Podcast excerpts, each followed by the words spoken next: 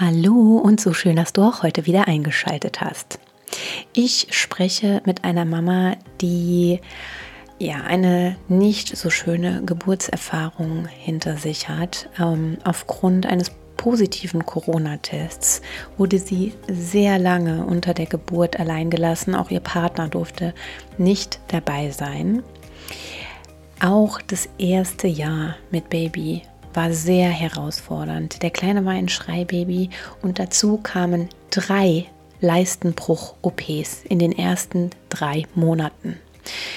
Ich wünsche dir ganz viel Spaß beim Zuhören der heutigen Folge. Der Mama Mutmacher Podcast. Erfahrungsberichte rund um Trauma, Geburt und Schreibaby mit Vanessa Lisa Marie.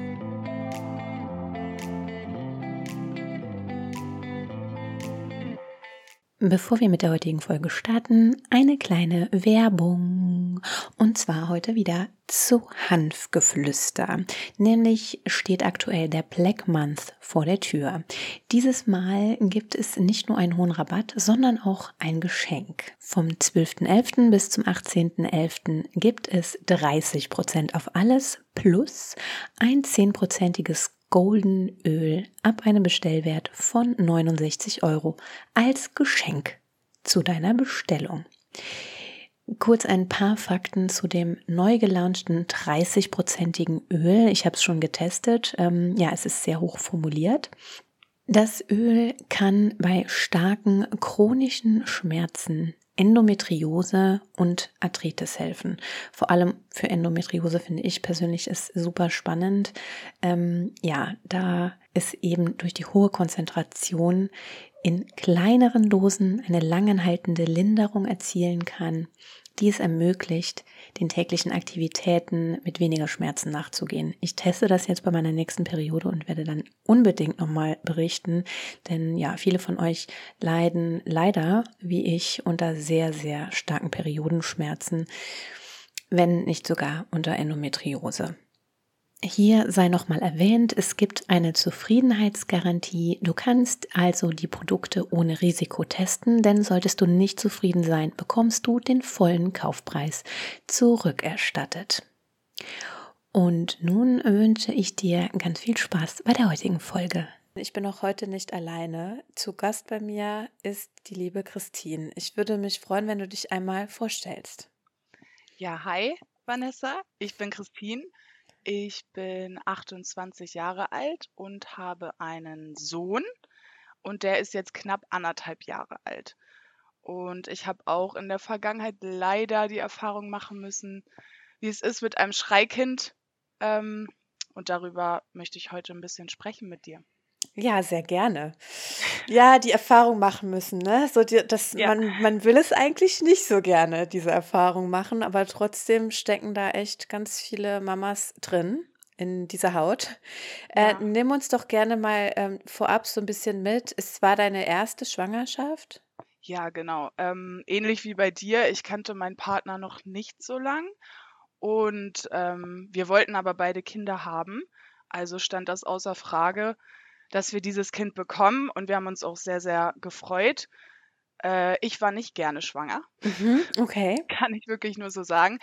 Ähm, ich hatte schon relativ viele Beschwerden von Anfang an. Also starke Unterleibschmerzen hatte ich eigentlich täglich, genau wie Sodbrennen und dann auch irgendwie so verrückte Sachen. Also auf meinem rechten Ohr konnte ich nichts mehr hören für ein paar Monate. Wow. Ähm, mein linker Daumen war taub die ganze Schwangerschaft. Also so total verrückte Sachen. Ja. Und die, ja, die Ärzte haben dann halt auch immer gesagt, naja, da können wir jetzt nichts machen. Sie sind halt schwanger, damit müssen sie leben. Mhm. Okay. Ja, okay. Gut. Ähm, und äh, etwa Mitte der Schwangerschaft, würde ich sagen, oder ein bisschen zum Ende hin, war es dann so, dass mein Muttermund sich langsam geöffnet hat. Mhm. Und dann hatte ich quasi Bettruhe. Jetzt nicht ganz streng genommen. Ich durfte also auch mal irgendwie zum Einkaufen gehen, etc. Durch Corona, das war damals noch ja sehr, sehr aktuell, mhm. konnte man sowieso nicht so viel tun. Aber ich war schon so die letzten drei Monate eigentlich nur auf dem Sofa oder im Bett und das macht auch schon viel mit einem, würde ich Ja. sagen. Ja, auf jeden Ja, Fall. genau. Auf jeden Ja, Fall. das war die Schwangerschaft. Ähm, depressive Phasen hatte ich tatsächlich auch. Okay. Ähm, wir haben uns nicht sagen lassen, was es wird. Also ich habe Okay. es tatsächlich erst bei der Geburt erfahren, weil ich Angst hatte während oder in der Schwangerschaft, dass ich erfahre, dass es ein Junge wird, weil ich wollte unbedingt ein Mädchen haben. Und ich habe gedacht, Ah. wenn ich das jetzt noch erfahre mit meinen ganzen Wehwehchen, dann halte ich das nicht mehr aus. Mhm. Und also total verrückt, wie ich gedacht habe. Heutzutage würde ich darüber lachen, wenn mir das jemand erzählt. Ähm, ja, und jetzt bin ich total glücklich, dass ich einen Sohn Mhm. habe. Also es ist alles in Ordnung. Ja, Ja, ich äh, äh, tatsächlich dachte ich ja auch lange, Luca wird ein Mädchen, weil man das mhm. Geschlecht lange nicht äh, gesehen hat. Und ähm, als es dann irgendwie klar war, es wird ein Junge, war ich auch erstmal so, okay, hm, Ja, genau. okay. Und das wollte ich vermeiden, weil ich halt sowieso schon so, ach, ich bin allgemein ein relativ negativ denkender Mensch. Und dann dachte ich mir, oh Gott, wenn ich das jetzt noch erfahre, oh, dann halte ich das nicht mehr aus. Das alles für einen Jungen dann. Mm, So habe ich gedacht. Und jetzt denke ich mir, oh Gott, also ein Junge ist total toll. Voll. Naja. Ja, voll. Es ist auch so. Ich könnte mir auch gar nicht vorstellen, jetzt ein Mädchen zu haben. Nee, Also, ich auch nicht. Nee, ich auch nicht. Ja. ähm, wenn du sagst, so ja, leicht oder depressive Phasen, hattest, kanntest du das vor der Schwangerschaft schon von dir? Ja, tatsächlich schon. Mhm. Ähm, meine Mama hatte das auch. Man sagt ja, dass es auch ja ein Ja, bisschen vererbbar sein kann. ja. Und ähm, kei- kleiner Funfact jetzt am, am Rande. Also ich, ich hatte etwa fünf Jahre eine Depression in meinem Leben und das war damals, als ich 17 war. Da ist meine Mama an Krebs gestorben in meinen Armen und ab dem Moment hatte ich fünf Jahre wirklich Mhm. ganz, ganz viel zu knabbern.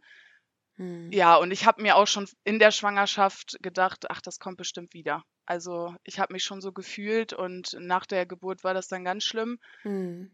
Ähm, ja, also ich bin davor auch schon damit in Okay. Berührung gekommen, Ja, okay. tatsächlich, ja. Und dann damals wahrscheinlich auch äh, in Therapie gewesen?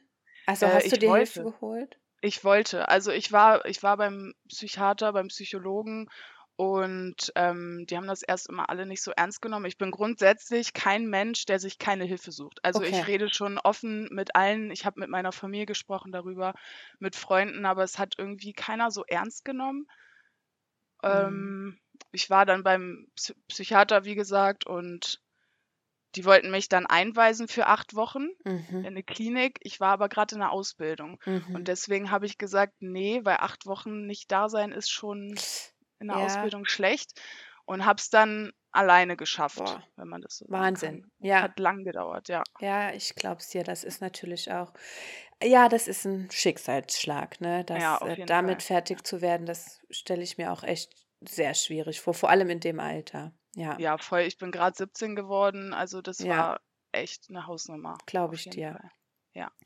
Und ähm, ja, dann geht man in so eine Schwangerschaft, auch ein bisschen wahrscheinlich ne, mit, mit dem Hintergedanken, okay, es könnte sein, dass da wieder äh, Episoden kommen. Hat das angehalten, auch nach der Schwangerschaft? In, in Ja. Hinblick auf das, was da kam, wahrscheinlich, ne? Ja. Ja, auf jeden Fall. Also das hat und hat mich total übermannt, das Ja. Ganze. Also ich war darauf überhaupt nicht vorbereitet. Ich habe in meiner Schwangerschaft gedacht, schlimmer kann es ja gar nicht werden, weil, Mm, mm, also ich glaube, das denken ganz viele Schwangere, die ähm, nicht gerne schwanger sind, ja. die denken, oh Gott, Hauptsache jetzt Geburt und das Kind ist da und dann wird alles gut. Und das war bei mir auch immer so, ich habe gesagt, ich will mich einleiten lassen und ich will, Mhm. dass jetzt sofort vorbei ist. Hätte ich gewusst, was danach kommt, ich wäre noch fünf Jahre schwanger gewesen. Also wirklich, das war, oh, das, das war Oh krass. Gott, okay. Also du Ja, sagst, du, du, äh, wie, wie ist die Geburt verlaufen? ja, ähm, die Geburt, also ich weiß, ich, ich bin negativ denkend, wie schon gesagt, und Mhm. ich weiß auch, dass es, wenn man negativ denkt, auch irgendwie immer so kommt.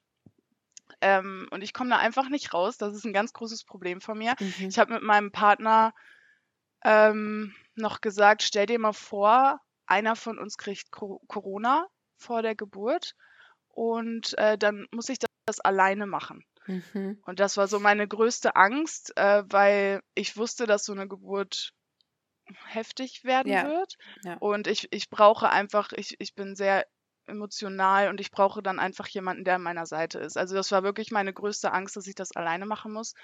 Ähm, ich wurde von meiner Frauenärztin an dem Tag, wo ich eingeleitet wurde, ähm, ins Krankenhaus geschickt, weil mein Sohn unterernährt war. Also Mhm. Der Bauchumfang war sehr, sehr gering und dann hat man gesagt, also man hat sich das ein paar Wochen angeguckt und hat dann irgendwann gesagt, nee, jetzt müssen wir ihn holen. Das war zwei Wochen vor ET Okay. und äh, bin dann ins Krankenhaus und äh, kam dann ähm, zum CTG etc., wurde alles nochmal überprüft und äh, da wurde standardmäßig damals noch, ich weiß nicht, wie es heute ist, ein Corona-Test gemacht, der dann positiv war. Und Oh. ähm, mein Partner saß draußen im Auto und ich habe sofort angefangen zu weinen und wenn ich nur daran denke, da kommen mir sofort wieder die Tränen Mhm. die wurden, ähm, also es wurde dann noch ein zweiter Corona-Test gemacht, war auch positiv. Mhm. Und damit stand dann fest, ich muss die Geburt alleine machen, bis, wie nennt man das nochmal, dieser Test, Ach, ich, Äh, dieser Corona-Test, der etwas länger dauert. dieser PCR-Test. Ja, PCR, danke dir. Ja. Genau, und da meinten sie, ja, wir beeilen uns, dass der PCR-Test schnell fertig wird, hoffentlich noch bevor das Kind kommt, sodass ihr Freund halt auch kommen kann. Mhm. Aber zu diesem Zeitpunkt, Vanessa, ich habe mich noch nie in meinem Leben so schlimm gefühlt. Also ich habe geschrien, ich habe geweint, ich konnte kaum mehr atmen. Ähm, ich wurde dann allein gelassen in diesem Raum, als noch das CTG lief und ich schon wusste, ich muss das alleine machen. Ich habe noch nie in meinem Leben so geweint. Ich habe Mhm. mich so schlimm gefühlt.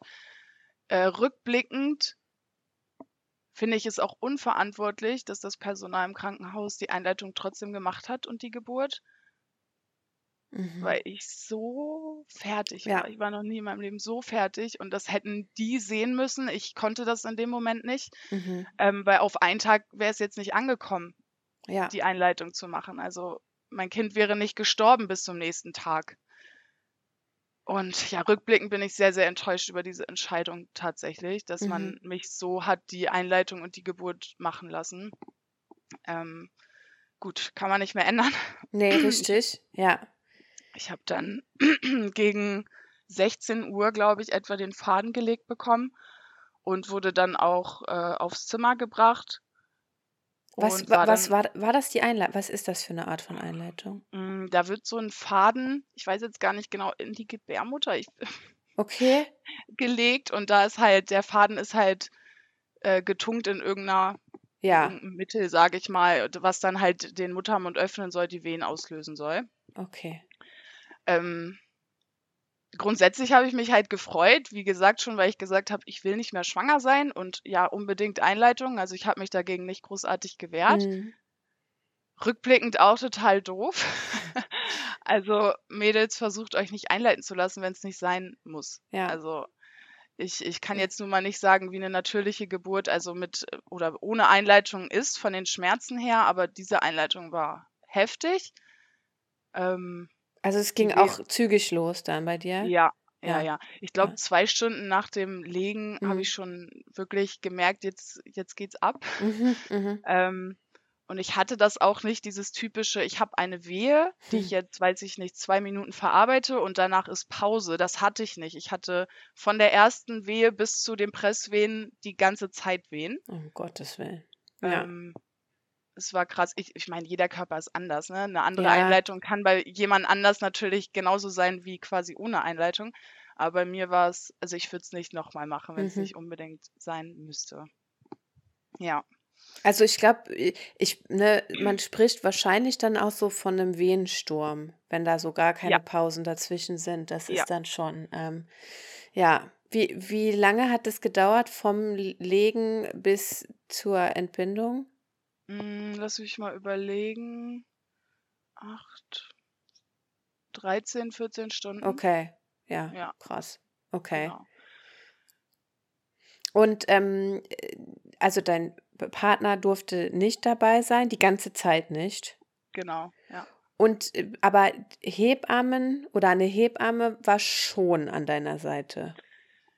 Es ging. Also ich Ja. habe, äh, als ich dann noch oben auf Station lag, ich ich hatte diese Schmerzen und ich dachte schon, ich glaube nach 3 Stunden, das halte ich nicht aus. Ich habe Mhm. auch noch Sprachnachrichten an meine Freundin oder an meinen Partner, wo ich nur geschrien und geheult habe und es war grad mal 3 Stunden danach. Mhm. Ähm, ich habe geklingelt und es hat durch dadurch, dass ich ja Corona-positiv war, Ja. hat es immer sehr lang gedauert, bis jemand kam. Also bestimmt 'ne halbe Stunde, Ach du weil Gott. die Leute sich ja immer umziehen mussten und alles Mögliche und also ich habe mich total allein gefühlt. Mhm. Ich bin dann, glaube ich also um 16:00 wurde ich ja eingeleitet und um 22:00 bin ich etwa, glaube ich, in den Kreissaal gekommen, weil die gesagt haben: „Okay, das ist ja wirklich heftig, was für Schmerzen Sie haben, dann kommen Sie jetzt direkt mit runter.“ Und auch da also ich würde sagen, von 22:00 bis 5:20 wo mein Sohn dann geboren ist, war die Hebamme vielleicht 2 oder dreimal da. Boah. Ja, also es ich habe mich komplett allein Ja. gefühlt. Ich habe die ganze Geburt nur geweint. Die Mhm. ganze Geburt. Ich habe keine Sekunde nicht geweint und ich musste mich die ganze Zeit übergeben. Die Mhm. ganze Zeit. Mhm. Das waren so die 2 Sachen, das war heftig, ja. Ja, das glaube ich. Das ist nicht das, wie man sich das wünscht oder vorstellt. Gar nicht. Ja. Ich war halt emotional, äh, überhaupt nicht bereit dazu. Das also Mhm. ich glaube schon, dass man bei 'ner Geburt, egal ob Einleitung oder nicht, das Mindset, das ist sehr, sehr wichtig, würde Ja. ich jetzt mal sagen. Wenn man da schon negativ rangeht und so 'n Nervenzusammenbruch hat wie ich, dann kann das eigentlich nix werden. Mhm. Mhm. Und das hätte das Fachpersonal tatsächlich erkennen müssen, dass ich nicht nur 'n bisschen traurig bin, sondern Einfach kurz vor ja.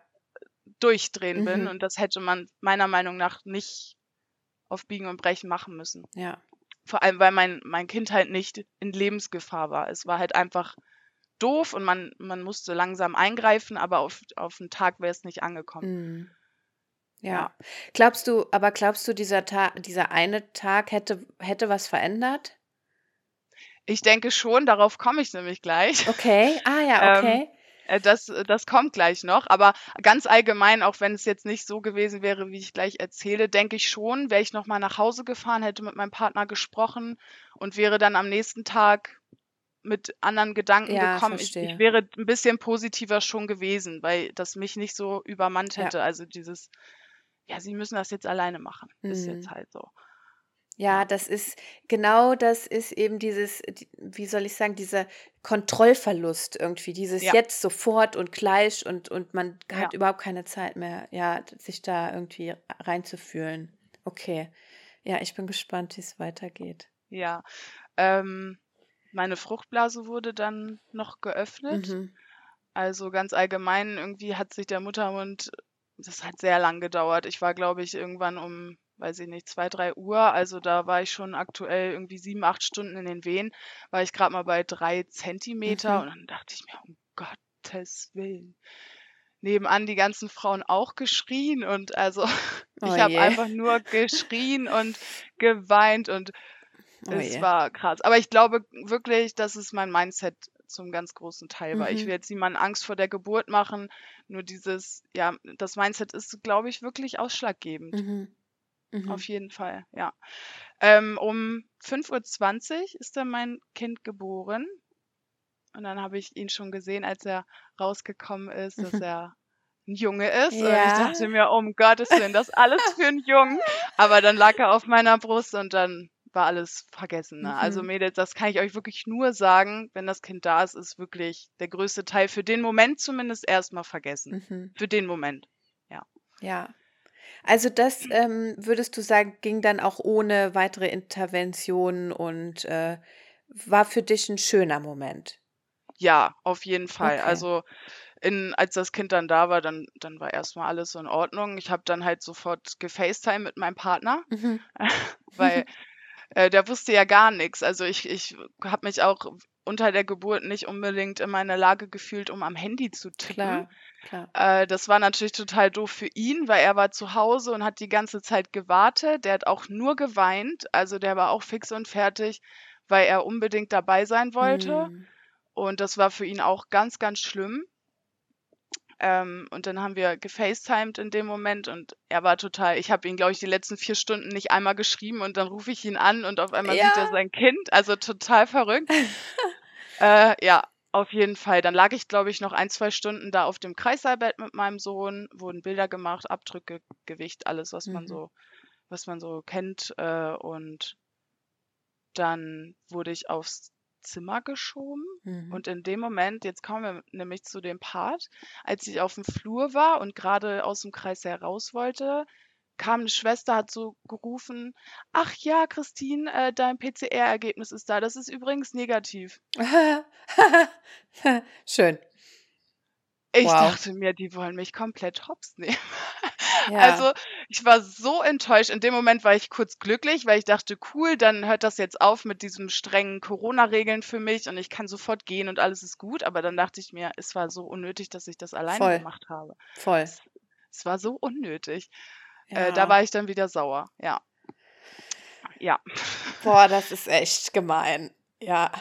Total, wirklich. Ich war dann ja gegen, ich glaube, 7.30 Uhr morgens ähm, war ich auf meinem Zimmer, habe dann natürlich auch die Schwester gefragt, äh, wie sieht's aus? Der Papa würde gerne kommen und sie meinte, nee, wir machen erst, ich glaube, die U1 ist das dann, ne? Mhm. Machen wir erst und danach kann er kommen. Also er konnte dann erst so gegen 18 Uhr kommen. Ich lag also den ganzen Tag auf meinem Ach, Zimmer schön. mit diesem Kind. Ähm, ich habe geklingelt, es kam keiner, die waren total unterbesetzt. Also ich konnte, ich glaube, oh, ich weiß nicht, ich glaube, ich bin um 16 Uhr nach der Geburt das erste Mal aufgestanden, um auf Toilette zu gehen, Oh, weil wow. keiner kam. Ich habe nichts zu trinken gehabt, nichts zu essen, gar nichts. Ähm, dann liegst du da auch mit dem Kind, du weißt überhaupt nicht, was du Ja. machen sollst. Also es war total furchtbar. Ich habe Mhm. mich so allein gefühlt in diesem Krankenhaus. Zu jeder Uhrzeit eigentlich, ja. Ja, also das ist ja das Paradebeispiel davon, wie es Total. eigentlich nicht laufen sollte. Ja, total, wirklich. Wie, wie hat das, äh, wolltest du stillen? Hat das geklappt? Äh, ne, tatsächlich habe ich schon in der Schwangerschaft gesagt, dass ich das nicht möchte, Okay. aufgrund dieser depressiven Ja. Geschichte vorher, weil ich wusste, ich habe ein paar Freundinnen, die vor mir Kinder bekommen haben und ich wusste, was Stillen von einem abverlangt Mhm. und ich war m- mir dem nicht gewachsen, Ja. tatsächlich. Ich habe also von vornherein gesagt, ich, ich werde nicht stillen können wegen meiner mentalen Gesundheit und habe dann auch so eine Abstillpille direkt, ich glaube im Kreißsaal war das sogar, Okay. bekommen. Ja, genau. Okay. Aber das auch ohne irgendwie irgendeinen Kommentar oder, also da wurde nicht diskutiert und, Nee, gar nicht. Also die, die waren okay. total lieb und die haben mich nur noch mal gefragt, wollen sie das wirklich machen oder hat sich ihre Entscheidung irgendwie geändert? Ich Ja. meinte, nee, möchte ich und dann war das Thema erledigt, Okay, ja. okay. Weil das ist ja auch noch so was, wenn man dann ne, irgendwie so eine schwere Geburt hatte und viel alleine und dann ist da auch keiner, der einem irgendwie das zeigt und andocken und ne, worauf man achtet. Mhm. Das Nee, da kann ich jetzt ja tatsächlich nichts zu sagen, ja. Okay, okay. Genau. Und ähm, du sagst ja, er war ein Schreibaby. Wo- Mhm. Wann fing das an? Äh, zwei Wochen nach der Geburt. Okay. Tatsächlich auf den Tag genau, da war er 14 Tage alt. Ähm, das fing aber auch an, ähm, wie soll ich das sagen? Er hat auf einmal ganz viel geschrien. Er war allgemein schon ein eher unruhiges Kind, Mhm. aber dieses extreme Schreien, wie gesagt, 14 Tage nach Geburt. Und wir haben dann gesehen, dass äh, in seinem, in seiner Leistengegend auch so ein Hubbel ist Mhm. Okay. und haben sofort die Hebamme kontaktiert und sie meinte, das, das könnte ein Leistenbruch sein. Fahrt mal bitte ins Krankenhaus. Ähm, war dann auch so. Und Wow. damit hat quasi die Ära begonnen. Ähm, Krass. wir mussten ihn dann operieren lassen. Und dann waren wir erstmal im Krankenhaus, aber durch diese OP, also er hat trotzdem geschrien. Er hat immer geschrien im Krankenhaus und wir waren, glaube ich, grob eine Woche im Krankenhaus und waren dann wieder zu Hause und es hat nicht aufgehört. Und wir haben dann immer gedacht, hm, haben die irgendwas bei der OP falsch gemacht oder keine Ahnung, wir, wir wussten es nicht. Also es hat alles irgendwie verändert. Mhm. Und als er dann vier Wochen alt war, wieder so ein Hubbel. Nee. Wir wieder ins Krankenhaus, wieder OP, wieder Nein. Leistenbruch. Dadurch, dass er so viel geschrien hat, haben quasi die Nähte nicht aus diesem Stand oder diesem Druck nicht ausgehalten und sind wieder aufgegangen. Ach also du Scheiße. Ähm, das war Horror. Es war einfach Horror. Ähm, wenn man so ein kleines Baby hat und das so in Narkose gelegt Oh wird, man hat Gott. Todesängste. Ja. Ähm, Oh Gott. ja, dann sind wir wieder nach Hause. Ich weiß nicht, ich glaube, zwei, drei Wochen waren wir zu Hause. Und dann war das wieder so. Wir dachten, das kann doch nicht sein. Dann wieder ins Krankenhaus, wieder notfallmäßig Leistenbruch und Nabelbruch. Ähm, also drei OPs innerhalb der ersten drei Monate. Krass. Ja, weil er so viel geschrien hat. Also wir reden hier auch nicht. Ich habe mal die Definition von so einem Schreibaby mir durchgelesen im Internet. Ich glaube, das ist ja drei Stunden äh, an drei Tagen, dreimal die Woche, irgendwie sowas. Ja, diese Dreierregel, genau. Mhm. Also ähm, halte ich jetzt für ein bisschen Quatsch, aber gut. Ähm, wir hatten, unser Sohn war so 12 bis 15 Stunden innerhalb von 24 Stunden. Mhm. Also Oh er hat Gott. eigentlich immer geschrien und wenn wir Glück hatten, ist er mal eingeschlafen für eine Stunde und dann hat er mal nicht geschrien. Ähm, es war wirklich heftig. Ja. Es war so heftig. Dann immer noch diese Angst dazu, dass es wieder aufreißt. Wir waren also, Oh hatten immer Angst, wenn er schreit, oh Gott, jetzt müssen wir wieder ins Krankenhaus, oh Gott, jetzt kommt wieder eine OP. Ähm, in der Zeit konnte uns auch niemand wirklich helfen. Unsere Freunde, unsere Familie, die waren natürlich, standen alle hinter uns, aber was sollen die tun? Ja, Wir ja. konnten selber nichts tun. Und ich glaube, das geht jedem Elternteil so, der ein Schreikind hat. Man, man Mhm. kann einfach nichts tun. Kann ich mal kurz, also ich, man hört ja öfter, ne, dass irgendwie auch gerade unter der Geburt, dass es da zu diversen Brüchen und Blockaden und alles kommen kann, so ein Leistenbruch. Weißt du, wo- woher der, also war das geburtsbedingt? Ähm, also es gibt sowas. Es gibt einen Leistenbruch, der ist von Geburt an und dann einer, der halt erst kommt. Es können auch Männer tatsächlich einen Leistenbruch noch mit 60 Jahren bekommen. Also das ist jetzt nicht nur auf Kinder bezogen. Ähm, auch Mädels können Leistenbruch kriegen, aber eher die Jungs. Okay, Ähm, Das okay. ist halt, weil aus dem Bauchraum quasi der Hodensack muss ja quasi da durchgehen und deswegen ist da ein kleines Loch bei Jungs. Bei Mädels ist es nicht so. Ja. Und äh, da schiebt sich dann halt der Darm durch und das ist dann quasi der, die Leiste ist durchgebrochen. Und äh, bei der zweiten OP, bei dem Leistenbruch, da war es auch so, dass der Darm so eingeklemmt war, dass man ihn hätte fast entfernen müssen, also Oh teilweise Gott. entfernen müssen. Das hat die Ärztin leider nicht erkannt und hat uns, ich glaube, zwölf Stunden warten lassen. Also das war so kurz vor knapp, dass der nicht abgestorben ist, der Teil des Darms. Mhm. Ähm, ja, also Jungs neigen da tatsächlich eher zu, aber dadurch, dass er beim ersten Leistenbruch zwei Wochen alt war, spricht man nicht mehr davon, dass es angeboren ist, sondern tatsächlich ja so entstanden ist. Und ihr habt das bemerkt, weil ihr einen Hubbel festgestellt habt. Genau, das war so eine Beule im, im Leistenbereich, äh, im Intimbereich und dadurch halt dieses extreme Schreien. Also er hat sich auch die ganze Zeit übergeben und das, das Oh war wirklich so ein Gott. Schreien, als ob er gleich stirbt. Also Mhm. das, wir haben sofort gemerkt, das, das kann kein normales Schreien sein, der hat irgendwas. Mhm. Mhm. Äh, das, ja, extrem war das, sehr intensiv. Ja, verstehe ich. Oh, Wahnsinn. Okay. Ja, Und ähm, du sagst, es wurde dann also insgesamt dreimal Genau. operiert. Ja. Wurde es dann besser? ähm, das Schreien nicht, aber Okay, sie, okay. Sie haben, wir haben vor der dritten OP haben wir mit denen gesprochen und haben gesagt, hey Leute, so wie ihr es jetzt zweimal genäht habt, äh, hat es ja nicht funktioniert. Ihr müsst da ein bisschen mehr nähen und ihr müsst vielleicht, die wollten diesen Nabelbruch eigentlich gar nicht zumachen, haben gesagt, wir gucken mal, wie sich das entwickelt. Und da haben wir beide gleich gesagt, auf gar keinen Fall. Äh, wir werden unser Kind nicht in zwei Wochen wieder äh, in den OP geben. Ja. Versucht jetzt bitte den Nabelbruch auch mit zu operieren und versucht das ein bisschen besser zu nähen, dass es halt nicht mehr reißt, weil aufhören zu schreien wissen wir nicht, ob das passiert. Das heißt, es muss ja diesem Druck einfach standhalten. Das haben sie dann auch gemacht. Ähm, allgemein in dieser ganzen Krankenhauszeit haben wir uns überhaupt nicht ernst genommen gefühlt. Mhm. Mhm. Ähm, ich kann aber wirklich an jede Mama, an jeden Papa nur sagen, hört auf euer Bauchgefühl. Wir haben im Nachhinein alles richtig gemacht. Wir haben bestimmte Tests angefordert, die dann auch positiv waren. Zum Beispiel ähm, hatte er eine Kuhmilchunverträglichkeit oder eine Proteinunverträglichkeit. Und das war schon mal ein großer Punkt, warum er dann auch so viel geschrien Ja. hat, also sehr viel Koliken et cetera. Da wären die gar nicht drauf gekommen. Also, das haben wir irgendwie ins Rollen gebracht. Ja, ja. Ähm, ja, also man muss auf sein Bauchgefühl hören, das ist im Elternsein so, weil so Ärzte, die ja, Ja.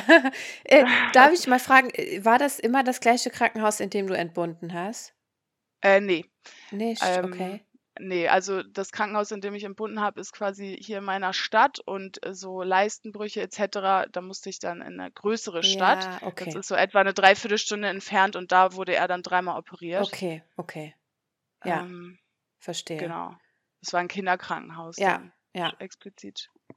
Ach krass. Okay, war und dieser Test, äh, zum Beispiel, ne, auf, äh, sagst du Lacto Lac ne, Lact war das? Ja, ich ich ich glaube, es heißt Kuh oder Milchproteinunverträglichkeit, irgendwie so was in Wie wird der Richtung. bestimmt? Ist Ähm, das 'ne Blutabnahme? tatsächlich ne, also ja, es es gibt 'ne Blutabnahme, da kann man wohl irgendeinen Wert ablesen. Ich war dann auch bei 'ner Ernährungsberaterin, die hatte mir das erzählt. Das wurde aber tatsächlich nicht gemacht. Man macht quasi 'n Provokationstest. Also, man nimmt dann einfach 'ne andere Milch und testet sich durch und das ist quasi der Test. Wir haben das dann auch einfach irgendwann gemacht. Ähm, Mhm. und dann wurde es ein wenig besser, aber 'n Schreikind hatten wir trotzdem noch, ne? Also, Ja, man das wäre jetzt die nächste Frage gewesen. ja, ja, also man kann wirklich sagen, dass wir so oder so 'n Schreikind bekommen hätten. Ich gehe mal ganz stark davon aus. Ich glaube nicht, dass der Leistenbruch jetzt oder die Leistenbrüche, ähm, explizit was damit zu tun haben. Die haben vielleicht 'n bisschen den Stein ins Rollen gebracht, aber er war 'n Schreikind, ich glaube, bis er 9 oder 10 Monate Ja. alt war. Mhm. Ähm, also das hatte dann nicht mehr viel mit diesen Leistenbrüchen zu tun. Mhm. Ja.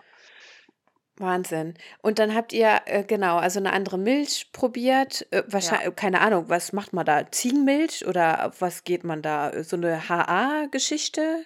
Ja, wir hatten, äh, von einer Firma, die quasi die ganzen Teilchen in der Milch ganz, ganz klein macht, Ja. sodass es dann verträglicher ist, hatten wir 2, 3 verschiedene ausprobiert und, äh, irgendwann waren wir dann richtig bei so 'nem Medizinprodukt Ja. angekommen, ähm, Okay. was er dann hatte.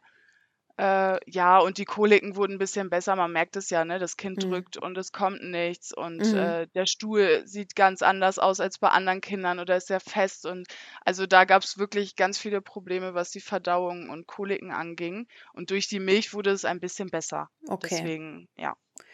Darüber hinaus habt ihr noch andere Dinge probiert, angegangen? Ich weiß nicht, Ergo, Physio, Ja. Osteo, Ja. äh, ja. Fast alles. Also, Ja. ähm, nach dem 3. Krankenhausbesuch, an dem Tag, als wir entlassen wurden, sind wir zu einem Heilpraktiker gefahren. Mhm.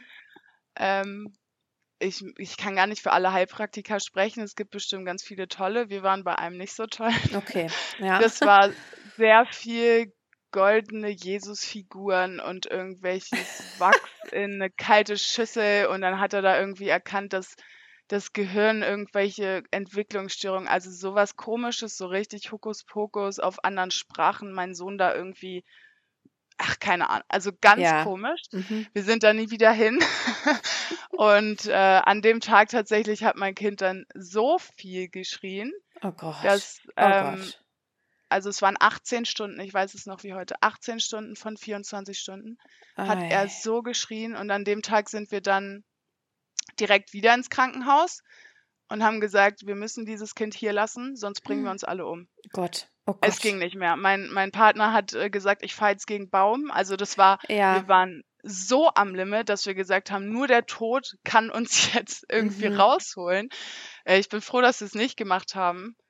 Äh, wir haben dann dieses Kind im Krankenhaus abgegeben. Die Schwestern haben das auch Gott sei Dank sehr, sehr gut erkannt dass das jetzt so am Limit ist Ja. Und haben uns nach Hause geschickt, haben gesagt: „Sie gehen jetzt weg. Sie Mhm. kommen in 1, 2 Tagen wieder, es ist uns egal, Sie gehen jetzt weg.“ Wir haben uns natürlich super schlecht gefühlt, dieses kleine Kind, was uns eigentlich gebraucht hätte, dazulassen, aber es war so schlimm, dass wir es nicht konnten in dem Moment. Und das war auch wieder im Kinderkrankenhaus dann? Das war im 1. Krankenhaus. Ah ja, okay. Also, Okay, quasi okay. zur Entbindung war ich im 1. Krankenhaus, Ja. dann die 3 OPs in dem Kinderkrankenhaus und das letzte Mal, dass wir dann im Krankenhaus waren, war wieder das 1., wo ich entbunden habe. Ja, also also sprich 'n ganz normales Krankenhaus genau. mit einer Geburtsstation, Kreissaal. Ja, ja okay. Und äh, er war dann da auf, auf einer Kinderstation und da kann ich auch wirklich nichts Schlechtes sagen. Ja. Die waren ganz toll, die ganzen Krankenschwestern. Also da, da, die waren unsere Rettung in dem Moment. Wir waren natürlich trotzdem jeden Tag dort und waren Stunden dort, aber die Nächte waren wir zu Hause, damit wir schlafen konnten. Es mhm. war dann auch tatsächlich die direkte Anordnung, Anordnung vom Arzt und von den Schwestern. Die haben gesagt, sie gehen jetzt. Okay. Ja. Ja. Ja, das, ich glaube, das, das fällt so schwer, ne? Aber auf der anderen Seite ist es auch so notwendig. Es fällt extrem schwer. Ja. Wir haben uns wie die schlechtesten Menschen Klar. gefühlt, unser kleines Kind dort zu lassen. Aber psychisch waren wir jetzt nach den, ja, es waren so drei, gute drei Monate, mhm. waren wir so am Ende, dass wir, wir mussten es annehmen. Es ging nicht anders. Und dann war er, was hast du gesagt, drei Tage, also zwei Nächte oder? Ich glaube vier Tage und drei Nächte. Ja, Irgendwie okay. sowas war er dann tatsächlich dort und dann haben wir irgendwann gesagt, okay, äh, wir nehmen ihn jetzt wieder mit. Wir konnten es auch nicht länger aushalten, ja, ohne ihn zu sein. Klar. Aber ja, dann, dann war es jetzt ja dann noch ein gutes halbes Jahr, dass wir das Schreikind zu Hause hatten. Ne? Und ja. Ja, es ja. war heftig. War es, heftig. Das, also das Du kannst ja noch mal so kurz so, was macht das mit einem? Wie sah euer Alltag aus? Was, also man ist mhm. einfach, ne? Irgendwie, ja. Mm, ja, also mein Partner hatte sich zwei Monate Elternzeit genommen. Mhm. Äh, die waren dann zu dem Zeitpunkt natürlich schon vorbei und er hat auf vier erhöht. Also er musste. Mhm. Ich habe gesagt, ich alleine kriege ja. ich das nicht hin. Ähm, wir haben nur noch in Schichten gelebt. Mhm. Also ich habe meistens äh, den Tag gemacht und er dann so den Nachmittag. Dann habe ich geschlafen mit Kopfhörern, weil er hat die ganze Zeit geschrien. Ja, ja. mit Kopfhörern oder irgendwie sowas habe ich dann geschlafen. Und äh, er hat dann die Nacht gemacht. Mhm. Es ging ja dann so einen guten Monat und dann musste er wieder arbeiten. Ähm, ja, also nur in Schichten gelebt, kann man mhm. wirklich nicht anders sagen. Wir haben uns nicht wirklich gesehen konnten nicht wirklich viel zusammen tun, weil immer das Kind geschrien hat und man Ja. konnte sich dadurch auch gar nicht unterhalten und man hatte auch gar keinen Bock, sich zu Ja, unterhalten. klar. Ist Man so. überlebt einfach nur noch. Mhm. Und ähm, die Kommentare immer so gerade von irgendwelchen Bekannten. Hast du denn schon mal Fencheltee ausprobiert? Ja, na klar, das ist unsere Lösung. Ähm, oder könnt ihr nicht mal spazieren gehen? Ja, im Kinderwagen hat er sich so weggeschrien, dass er keine Luft mehr bekommen Ja, hat. Im Auto genauso. Also diese ganzen Tipps, die man vielleicht jemandem gibt, der kein Schreikind hat, wo das vielleicht ein bisschen funktioniert, mal Auto zu fahren, hat bei unserem Schreikind gar nichts gebracht. Ich habe diesen Kinderwagen nie benutzt. Ähm, Ist so, ist so einfach, ne? Das war ja bei uns hätte ich das alles vorher gewusst, ich hätte so viel nicht kaufen müssen. Ist so. Wie, Ja. wie war das bei euch mit, mit Tragen? Auch äh, schwierig. schwierig. Es hat uns. erst so angefangen, als er fast schon kein Schreikind mehr war. Mhm. Also das war sehr, sehr spät, dass dieses Tragen okay war. Ja. Ansonsten ging eigentlich nur so ein, so ein äh, hier so ein Gymnastikball. Ja. Äh, wo ich dann auch nicht so sanft, wie man das aus vielleicht so einem Film sieht, dass man sein Kind so von links und rechts schaukelt. Das war schon richtig Hochleistungssport. Ja, ja. Also richtig intensiv, hoch und runter und links und rechts. Irgendwann hat er dann mal aufgehört zu schreien. Oder halt so eine Federwiege. Die genau. hast du genau. ja auch, ne? Hattet ihr eine? Ja. ja. ja. Und das war der absolute Gamechanger, zumindest ja. äh, beim, Sch beim Schlafen. Wenn er denn mal geschlafen hat, hat er zumindest mal länger geschlafen als ein, zwei Stunden, auch mal ein bisschen länger. Ja, gut. Also ohne die wären wir mhm. komplett mhm. aufgeschmissen gewesen. Die ist für viele, ne, ja. für viele Schreibaby-Eltern so das, also das Must-Have glaube ich, Ja, in der also Sammlung. also ohne die und ohne so einen Medizinball, äh, da hätte der, glaube ich, immer geschrien. Ja, Das, das war das Einzige, was irgendwie mal geholfen hat und halt auch sehr intensiv. Also bei, bei der Federwiege auch volle Dröhnung. Ähm, und dann hat er da geschlafen. ja. Wir, wir als, äh, ne, wir können uns gar nicht vorstellen, wie das ist, ein Baby zu haben, das nicht schreit und einfach Nein. schläft und irgendwie zufrieden ist und mit dem man keine Ahnung, so ruhig im Kinderwagen durch die Gegend spaziert, ne? Das Total. Ist es ist, also ich möchte kein zweites Kind. Ich wollte immer zwei Kinder ja. haben, aber nach der Nummer geht das nicht mehr, weil Mhm. die Chance besteht ja nun mal, dass ich oder dass, dass das Kind auch schreit, also so Ja? viel schreit. Die Chance gibt es und dadurch, dass es diese Chance gibt, kann ich es mir nicht vorstellen. Und trotzdem denke ich mir immer, ich hätte gern ein zweites Kind, um zu sehen, Ja, es ja. ist, ein Kind, ein Baby Ich zu das. haben. Genau die Gedanken kenne ich auch. Ja. Ja. Also, wenn ich ich habe auch, wie gesagt, sehr viele Freundinnen, die auch Kinder haben, die jetzt auch in dem Alter von meinem Kind sind. Und dann sehe ich die immer und denke mir so, oh, es könnte es könnte so anders sein. Mhm. Es, es hätte mich so verändert, so Mhm. ein Kind zu haben. Also so im positiven Sinne. Und ja. Und dann, ich habe auch schon ein, zwei Sprüche gehört, sowas wie, ja, die Kinder suchen sich ja die Eltern aus, die das dann meistern. Aushalten und, und ja. Mhm. Ah, ich, ich weiß nicht, also ich empfinde mich nicht als so stark, so starke Person. Eigentlich hat es Mhm. mich total falsch getroffen. Aber gut, äh, so ist es jetzt. Aber trotzdem stehst du heute hier und redest über deine Erfahrung und machst damit ganz vielen anderen Mamas Mut, die durch das Gleiche durchgehen. Ja. Weißt du, das ist so, ja, es hat uns echt, also mich hat's echt, mich hat's kaputt gemacht, ne? Also mich hat's Total. wirklich zerstört und wieder zusammengebaut und nochmal zerstört und ähm, ja, es ist schon Wahnsinn. Ja, Mich hat es auch total zerrissen. Also ich, ich kann das gar nicht sagen. Wenn ich dann mit anderen Muttis so rede, aus der Krippe oder keine Ahnung, meinen Freunden, ähm, da merke ich auch immer wieder, wie kaputt ich eigentlich bin. Mm, Weil die haben so ganz andere Gedanken. Mm, Äh, ganz lang, das kam jetzt erst, äh, sagen Eltern ja oft, ach, das ist das Allerschönste auf der ganzen Welt und wenn du dein Kind hast, dann ist alles gut und ich habe es so nicht empfunden. mm, Ich dachte mir, das ist nicht das Schönste auf der Welt. mm. Auf gar keinen Fall. Wenn das das Schönste auf der Welt ist, also Ich muss jetzt lachen, aber ich weiß genau, was du meinst. Ja. ich konnte das gar nicht nachempfinden und auch genießt die Kennenlernzeit und all so eine Sprüche, da dachte ich mir immer, um Gottes Willen. Ja. Aber genießt die Kennenlernzeit sagen eigentlich auch nur Leute, die entweder vor sehr, sehr langer Zeit ein Kind bekommen haben und gar nicht mehr wissen, wie das Wochenbett ist. Wie das war, ja. Ja, Ja. oder die gar keine Kinder haben. Also so empfinde ich das. Weil wenn du im Wochenbett bist, also zumindest beim ersten Kind, ähm, ich fand das gar nicht schön. Also Nee, nee, ich, ähm, Geburtsverletzung und äh, nicht schlafen. Nicht schlafen ist ja sowieso ein Thema, Boah. was sich ewig lang ziehen kann. ja, ja. Ähm, ja, Wie, wie ist es heute bei euch? Du sagst, er ist jetzt eineinhalb ungefähr? genau, ja. Äh, wie ist es heute? Also er ist definitiv immer noch ein High-Need-Kleinkind, wenn man Ja. das so sagen kann. High-Need-Baby äh, äh, war er definitiv auch. Ähm, und so ein High-Need-Kleinkind, du kennst es, du hast es auch, Ja. ist trotzdem noch sehr intensiv. Ja. Also ich kann das so langsam mit einem Lächeln auf dem Gesicht sagen, weil ich das schon empfinde, dass es alles hundertmal besser ist. Ja. Also äh, ich kann es so langsam genießen, aber es ist trotzdem anstrengend. Dieses, Wie ist der Schlaf bei euch? Also bei, bei dem Ähm, Kleinen vor allem?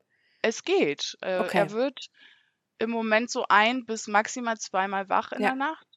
Äh, Ja, kriegt cool. dann eine Flasche und dann ist das Thema eigentlich erledigt. Also er trinkt noch Milch. Mhm. Mhm. Ähm, Ja. Ja, aber es geht. Also einmal die Nacht wach werden empfinde ich jetzt als vollkommen in Ordnung. Da Voll. gab es Nächte, da bin ich 30 Mal wach geworden oder Ja. habe gar nicht geschlafen. Äh, deswegen einmal die Nacht wach werden oder zweimal maximal ist vollkommen in Ordnung. Äh, auch der Tagschlaf, das geht, aber Schlaf war ein Riesenthema. Ich weiß nicht, wie das Mhm. bei anderen Schrei-Eltern ist oder von Eltern von Schreikindern. Das ist jetzt auch wirklich erst seit so zwei, drei Monaten Ja. okay. Ja, wie bei Also uns. Ja. Sonst vor, vor drei Monaten bin ich ja immer noch am Stock gegangen und äh, ich habe auch wirklich sehr viel Hilfe in Anspruch genommen. Ich war in, äh, bei vielen Ärzten. Ich, er hat Physiotherapie, ich glaube jetzt äh, das sechste Rezept mit A10-Termin. Mhm. Ähm, wir sind, äh, was wollte ich denn jetzt sagen? Phy- Physio? Ja, hatte ich gesagt. Äh, Ja. ach so, Erziehungsberatungsstelle von, von unserer Stadt war ich auch. Also wir haben sehr viel in Anspruch genommen, aber ja, ich war wirklich oft am Limit. Gerade Schlaf, das rädert ganz schön, ne? Wenn man nicht Absolut. schläft, Ja. ist man auch einfach ein anderer Mensch. Ja. Also wann würdest du jetzt sagen, kam dieser Dreh, dass es besser wurde? Wie lange hat es bei euch gedauert? Hm, als er so ein Jahr und drei, vier Monate Ja. alt war. Wahnsinn, ne? Das ist eine lange Ja. Zeit. Also, es ist wirklich eine lange Zeit, in der man einfach nur aushält, überlebt, Ja. äh, und total über seine Grenze geht. Ja, Schlafmangel ist 'ne absolute. Foltermethode. Das hat meinen ganzen Charakter verändert. Ja. Ich habe zu meinen Freundinnen gesagt: „Ich erkenne mich nicht wieder. Ich bin höchst sensibel, höchst aggressiv auch. Mhm. Mhm. Äh, ich habe keine Geduld und bin sofort am Limit, wenn nur ein Quark kommt.“ Und es war wirklich ganz viel der Schlafmangel. Ja. Ganz viel.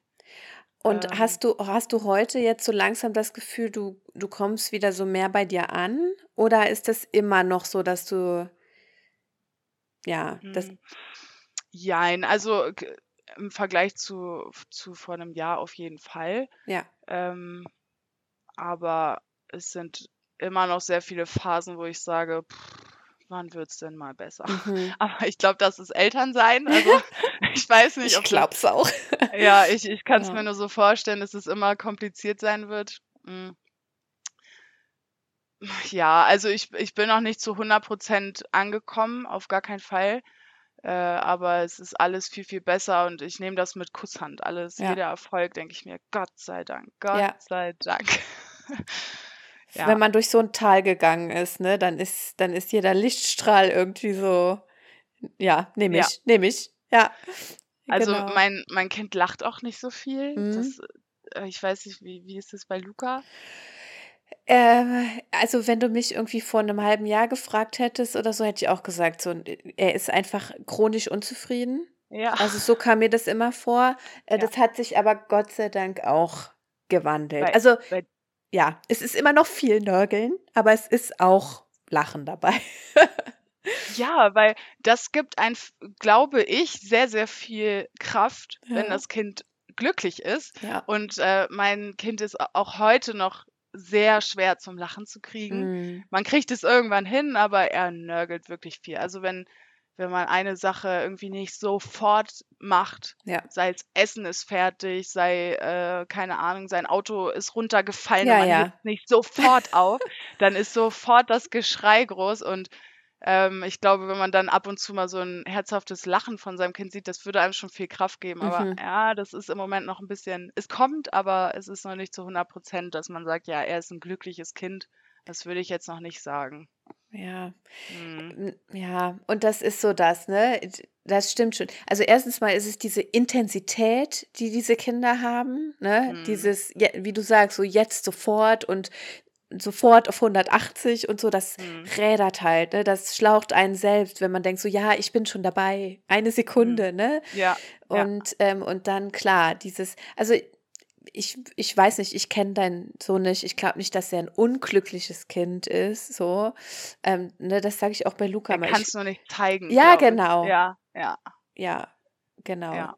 Ich glaube auch nicht, dass er unglücklich ist. Genau, ja. Aber, ähm, ja, dieses Zeigen, das ist schon viel wert, ne? Genau, Also, ja. auch im Erwachsenenalter, wenn du jetzt mit deiner Freundin dich unterhältst und die erzählt dir oder du erzählst ihr was total Tolles und dann kommt so keine Reaktion. Ja. Das ist Schwierig. genauso, dann dann denkt man sich: „Was ist mit dir?“ Ja. Und so ist es mit'm Kind halt auch. Da denkst du dir immer: „Hä? Ich mache mich hier zum Affen Und und du von dir kommt nichts.“ verziehst keine Miene, so, ja. Ja, ja. Ach schön. Ja, es ist es ist halt wirklich, ne, es ist 'n Prozess und, ähm, wir dürfen halt auch nicht vergessen, die dieses Mama-Werden ist einfach auch 'n Prozess. Und wie du schon Mhm. gesagt hast, ne, ich mir ging's ja genauso. Ich habe die nie verstanden, die sagen, das ist das Schönste der Welt und Ja. es so es gibt nichts Schöneres, so, hm, ja, es kommt, so klar, so die Liebe darf wachsen und diese Bindung und das, ähm da darf man sich auch gar nicht so äh, ja, mit sich so hart ins Gericht gehen. Hast du Das so ist ja, das ist 'n großer Punkt, weil Ja. ich glaube, wenn man 'n Schreikind hat, diese Liebe oder diese bedingungslose Mutterliebe oder Vaterliebe, von der alle sprechen, das hat man, glaube ich, oft nicht, wenn man 'n Schreikind hat.